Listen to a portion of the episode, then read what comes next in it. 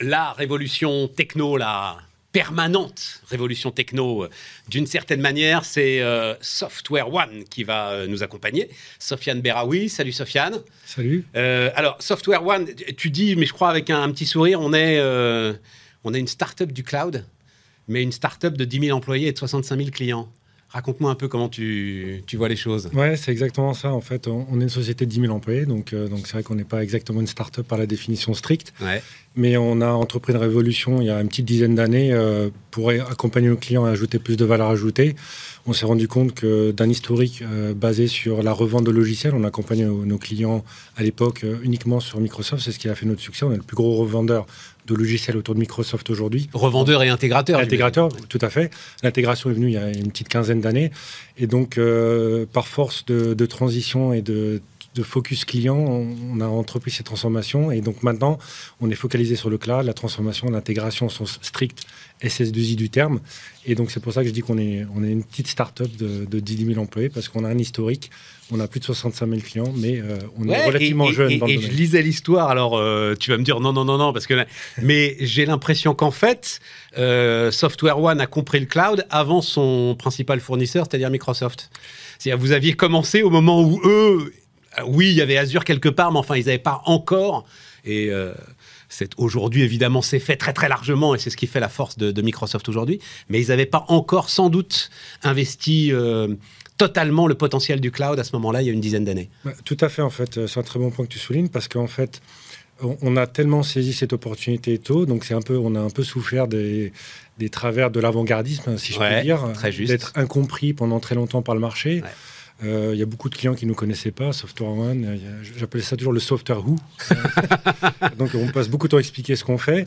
Et effectivement, parce qu'on n'avait pas ce bagage historique euh, que certains de nos confrères, on va dire, je vais appeler SS2I traditionnels avaient, on a pu tout de suite embrasser des modèles économiques, de développement de produits, d'approche commerciale très native au cloud, donc d'où ma définition de start-up, qui en fait était très en, en décalage avec euh, Microsoft à l'époque, qui étant une plus grosse machine, mais a mis un peu plus de temps à tourner. A mis un peu plus de temps à tourner. Et c'est vrai que vous avez connu une révolution.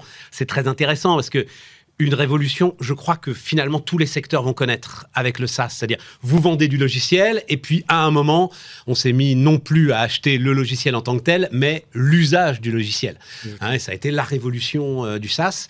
Et SaaS, c'est fait avec le cloud. En fait, tout ça s'est fait en même temps, d'une certaine manière. Ça a dû être une transformation très, très lourde pour une entreprise. Non, exactement. On est passé d'une ère où, je vais peut-être un peu caricaturer, où on achetait des logiciels, on ne se souciait pas vraiment de son utilisation, du ROI qu'on obtenait sur le logiciel. Alors, on va y aller sur le ROI après, parce que ça pose toujours un problème. Exactement. Avec du SaaS, on a l'impression d'avoir une connexion entre l'usage et la dépense qui est intrinsèque, mais aussi euh, de la même façon euh, le gaspillage. Parce qu'aujourd'hui, on le voit même dans notre vie tous les jours.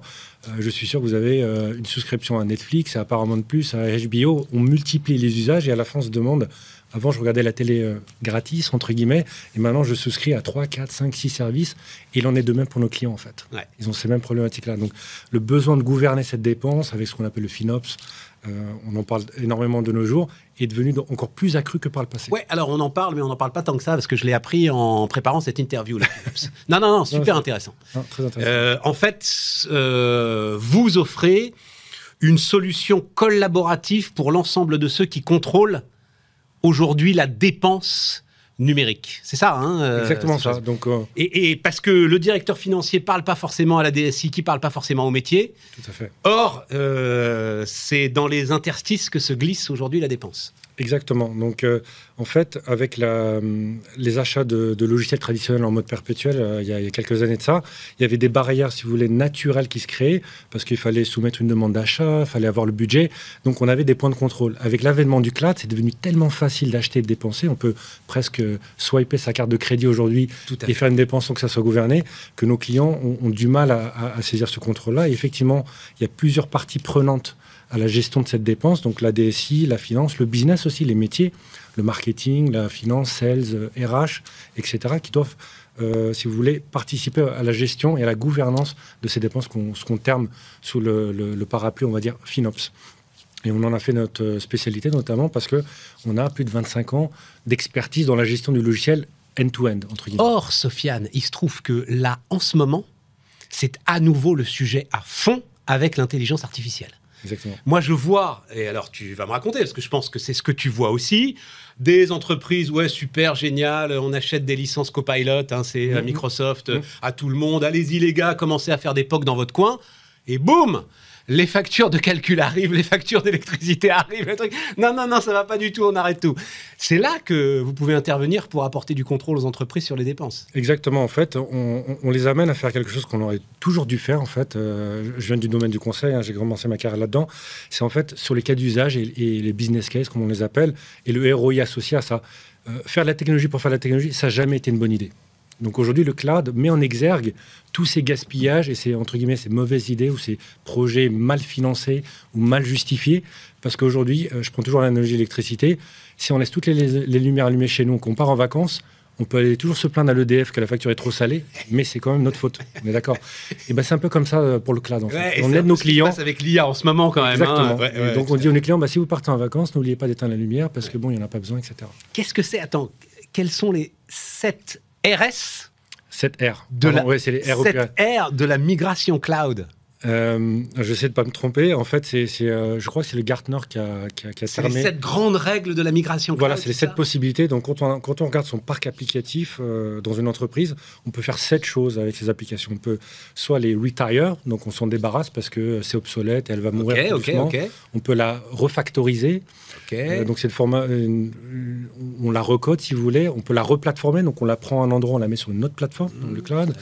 On peut la moderniser, on peut la, la repurchase, donc on peut l'acheter dans le cloud. Au lieu de déployer son, son serveur d'email on-prem, on va acheter Office 365. Donc c'est une forme de, de repurchase. Donc c'est toutes ces méthodologies. D'accord, c'est l'ensemble de ce que le cloud Voilà. peut te permettre de faire exactement, en fait. exactement. C'est Et- les sept euh, chemins possibles qu'on peut emprunter pour aller moderniser et transformer. On parle beaucoup de transfo, de faire la transformation digitale. Et c'est là où votre spécialisation permet justement d'offrir toute la palette exactement. aujourd'hui à, à l'ensemble de, de vos clients. J'ai dit euh, l'IA très très rapidement, mais par le euh, mauvais côté des choses, parce que, enfin, quand même un mot.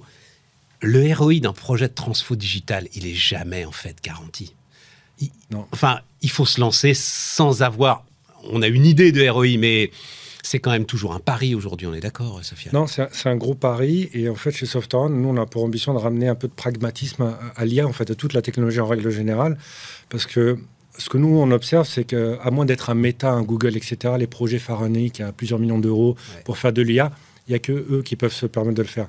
Nous, ce qu'on essaie de trouver chez les clients, c'est des petits use cases très concrets qui permettent d'ajouter de la valeur très, très rapidement.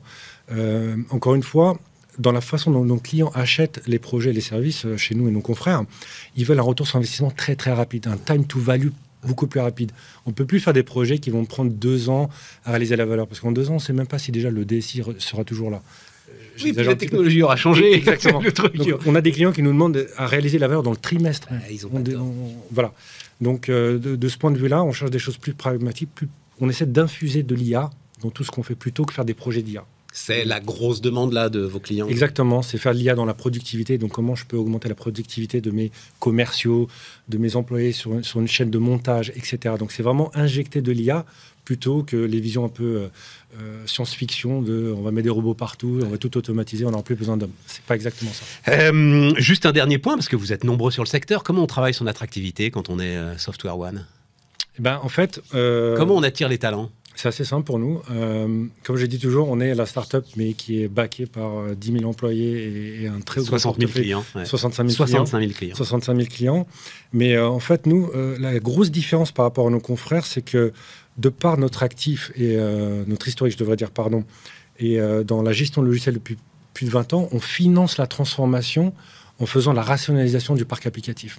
Vous allez trouver beaucoup de, de sociétés de cabinets conseils qui vont vous vendre des projets très légitimes de transformation digitale, mais qui vont demander un investissement net aux Ouais. clients avec un ROI, encore une fois, discutable, on Ouais. pourra en parler Ouais, pendant des heures, alors que nous, on cherche à rationaliser et générer du cost savings directement. Et il y a beaucoup, vous serez surpris du gaspillage qu'il y a chez nos clients pour aller financer des projets transfo. Donc ça, c'est une approche qui est totalement différente parce qu'on est capable de dire à un client, bah, attendez, encore une fois, je prends l'analogie EDF, vous gaspillez tellement d'électricité ici qu'en faisant des économies, vous pourriez installer des panneaux solaires, si je reste dans l'analogie. Ah, c'est très intéressant. Donc, euh, et ça, c'est une Avant le. ROI, en fait, tu dis t'occupes pas du ROI. Moi, déjà, je vais aller te chercher Voilà, des économies, pognon, des Exact. économies. pour les financer. Et de toute façon, tu auras toujours ça. Donc, euh, Exactement. Des économies avec des use cases très, concrets, très pragmatiques et dans des, et dans des échelles de temps très, très réduites pour pouvoir aller démontrer la valeur au board, au, au directeur, au, au, CEO, PDG, etc. Parce que c'est ce qu'on veut voir. C'est ce qui va financer beaucoup plus de projets aujourd'hui. Les clients et ça limite le risque de la transformation. Exactement. Évidemment. Ils font les projets en boule de neige. Ils vont faire un petit projet et ensuite un deuxième, un troisième, un plus grand. On va plus faire les projets, comme je disais, multi-trimestres, multi-pluriannuels. Software One, donc, qui nous accompagnait, Sofiane Beraoui.